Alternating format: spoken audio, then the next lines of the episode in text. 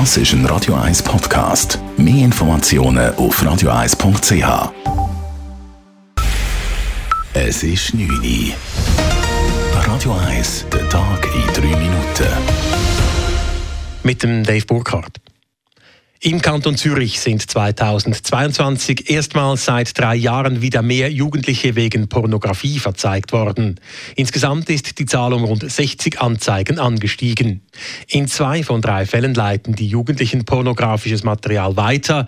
In jedem sechsten Fall erstellen sie Pornografie selber und verschicken dieses gegebenenfalls anschließend. Dabei sei vor allem das Alter der verzeigten Jugendlichen beunruhigend, erklärt der leitende Jugendanwalt Patrick Killer bei der Herstellung, also wenn sich äh, Jugendliche selber bei einer sexuellen Handlung filmen, werden sie immer jünger. Also im 2021 ist das Durchschnittsalter noch 13,9 und jetzt ist es schon bei 13,5. Also wir müssen einfach auch bei den Präventionsmaßnahmen, die man ergreift, darf man nicht vergessen, dass, dass die immer jünger werden. Verzeihungen wegen Gewaltdarstellungen, Ehrverletzungen oder Drohungen nahmen im Kanton Zürich im letzten Jahr hingegen ab.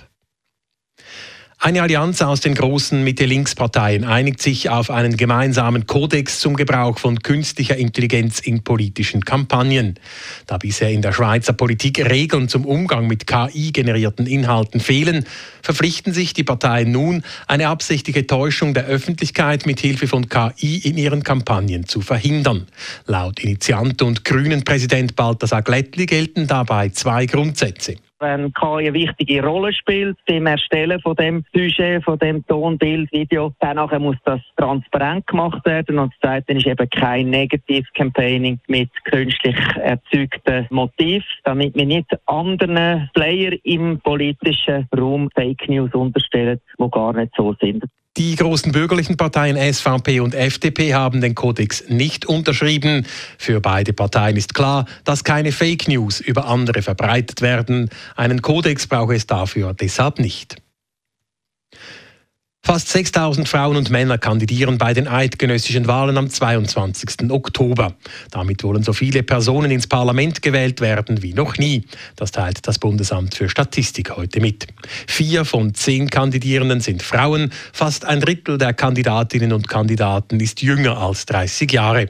In den 20 Proportskantonen wurden dieses Jahr mit rund 620 Listen 20 Prozent mehr Wahlvorschläge eingereicht als noch vor vier Jahren. Der miserable Zustand des Rasens im Stadion Letzigrund ärgert den FC Zürich. Man sei entsetzt über die Platzverhältnisse, teilt der FCZ heute mit. Diese mit dem vielen Regen zu erklären sei ein Zitat abenteuerliches Argument. Vielmehr hätten zahlreiche Konzerte im Stadion dafür gesorgt, dass der Naturrasen nun ruiniert sei.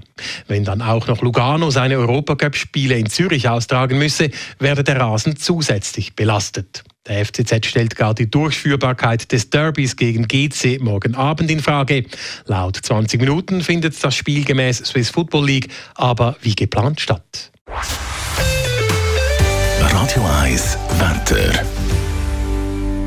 In der Nacht ist es zuerst noch klar, dann zieht Nebel auf. Der löst sich im Laufe des Vormittags dann aber auf und dann wird es sonnig. Die Temperaturen sinken in der Nacht und gegen den Morgen auf kühle 8 Grad. Aber am Nachmittag morgen gibt es dann bis zu 22 Grad.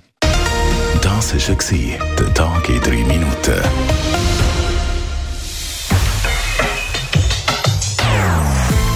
Nonstop. Das ist ein Radio 1 Podcast. Mehr Informationen auf radio1.ch.